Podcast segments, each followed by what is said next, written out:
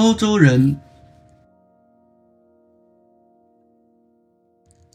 一天，我遇到一位苏格兰人，他问我：“人们告诉我你已经走过很多国家，可是你为什么没有拍摄苏格兰呢？”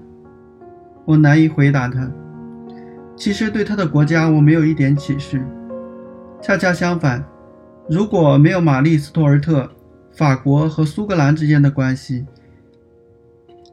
显然摄影师会让人觉得有种喜爱闲逛的特质。如果具有条理清晰的头脑，他就能将所有的信息汇总，并把全部的拍摄项目按人民地址录一样归类，然后回答类似这位苏格兰人的提问。托尔斯泰在《战争与和平》中说：“我知道，无论我花多长时间去仔细观察时钟的指针、机车的阀门和车轮以及橡树牙，都是徒劳的。我依然找不到钟声响起。”机车运动和倒春寒的原因。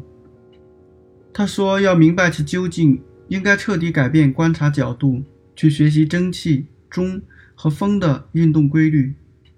这恰恰也是历史的任务，而且他已经在这方面尝试过了。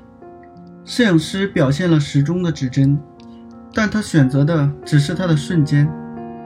我在那，那一刻，生命已经开始。”生活在此的欧洲人可能咋看都像霍顿都人，但是如果我们一平方公里一平方公里地对照我们的领土，会发现可能是因为历史和地理的因素而导致诸多不同。人们对快乐和幸福的追求，或者他们的凶狠残忍，都可以通过大量的细节表现出来。因为他们新颖的服饰，也因为他们的热情而吸引你的注意。就像是一种潜移默化。我们认为一些认识存在于一般性的印象之中，有点像博物馆里第一次浏览的时候。我们已经知道有些画作是复制品。与作品面对面，在比较和对照过程中，我们感受由惊喜产生的震撼，由猜测带来的喜悦。摄影创作是一个短暂的过程，射击、反击。将相机提升到眼睛的水平位置，瞄准，用这个小盒子抓住令你感到惊讶的东西，毫无虚假地捕捉转瞬即逝的行为，不要给自己留有余地。我们拍摄一张照片，就像画了一幅画。眨眼的瞬间可以将新鲜的感受保存下来，但能排除曾经学到的经验吗？当我们长久地待在一个地方。还能保持这种新鲜的感受吗？无论我们是经过还是停留在某个地方，生活一段时间后，来表现这个地方或者某种状况，都应该得到社会团体的支持，需要漫长的时间形成很好的根基。同样，瞬间也可能成为一个长时间累积或意想不到的结果。以前我们通过复制著名古迹或典型种族形象为世界地理著作配插图，今天这种方式已经逐渐改变了。这些人文元素已经有照片来实现。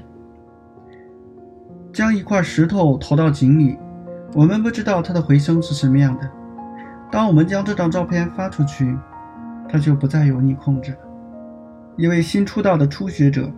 通过摄影展开对这个世界的理解，可能会得到一些幸运的或不尽人意的结果，零散、孤立，或没有在上下文交代清楚时间、地点和人物。就像人一样，所有的国家都不会处于相同的时期，拥有相等的财富，尽管有时也会发生一些极大的变化。各个国家不同领域发展程度也不尽相同。找到一些我们认为已经不复存在的东西，感觉就像我们根据一位年轻女孩已经去世多年的祖母肖像找到她一样。身处异乡的游客，相较于在自己的国家更容易迷路。他们可以从一些观点、舆论或者极其个人化的回忆里汲取可以作为参考的东西。我们怎么样才能成为一个波斯人？很多时候，我们强调各国之间的差距，往往将其注意力放在国界上。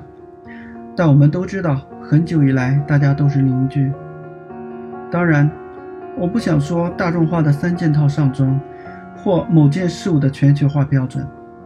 但作为人，就有各自的悲欢离合与角逐拼搏。对于人，有无数种描述方法，但对我来说，绝对不可能有这种说法。本书中人物形象纯属虚构，和任何与现实中人物相似之处，全部属于巧合。一九五五年。